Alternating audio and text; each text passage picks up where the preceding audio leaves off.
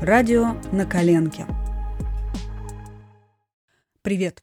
Когда-то давно я прочитала в журнале Vogue интервью с дизайнером Аракс Керамян. Она сделала нижнее белье для главной героини фильма «Трудности перевода». В этом интервью была история про детство Аракс. Родители разрешали ей использовать только три краски – желтую, синюю и красную. Другие цвета и оттенки она должна была получать сама, смешивая краски. Результат – она классно работает с цветом. Мне очень понравилась эта идея – ограничить себя в чем-то и в результате расширить возможности, научиться смотреть на ситуацию под новыми углами и находить нестандартные решения. Когда мне понадобились деньги на свое радио, было понятно, что брать их придется из собственной не слишком высокой зарплаты – мне повезло, я умею обращаться с деньгами и жить без долгов и кредитов практически на любую сумму.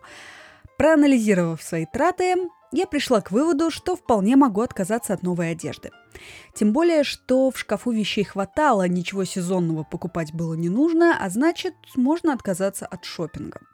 Оставался один неприятный момент – мне было ужасно стыдно, что придется так экономить, что я не способна заработать больше или найти деньги на проект. Желание делать радио было сильнее стыда, но и с ним надо было что-то делать. Как минимум сохранить лицо и не чувствовать себя убогой. Поэтому я придумала игру. Отказ от покупок – не вынужденная мера, а челлендж – я целый год не буду ничего покупать, за счет этого сэкономлю и заодно научусь снимать стресс не в магазине, а другими способами. Прожив так неделю, я поняла, что за год мне станет скучно. Так что я ввела новые правила. Во-первых, не повторяться в образах. Во-вторых, на каждую неделю придумывать свою тему, например, субкультуры, наряды по мотивам национальных костюмов или нелюбимые вещи. И эти условия я за год ни разу не нарушила.